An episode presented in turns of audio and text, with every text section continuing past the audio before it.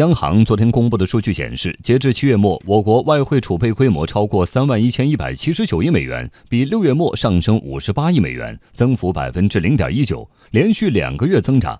当前的形势下，外汇储备将如何变化？请听要闻快评：外汇储备规模将在波动中保持总体稳定。国家外汇管理局有关负责人表示，今年以来，国际金融市场波动加大，美元汇率和利率双升，一些新兴经济体受到较大冲击，全球贸易摩擦加剧，外部环境的复杂性及不确定性都明显上升。在此背景下，我国经济保持总体平稳、稳中向好态势，防范化解金融风险取得初步成效，经济结构持续优化，外汇市场运行总体平稳，人民币汇率弹性明显增强。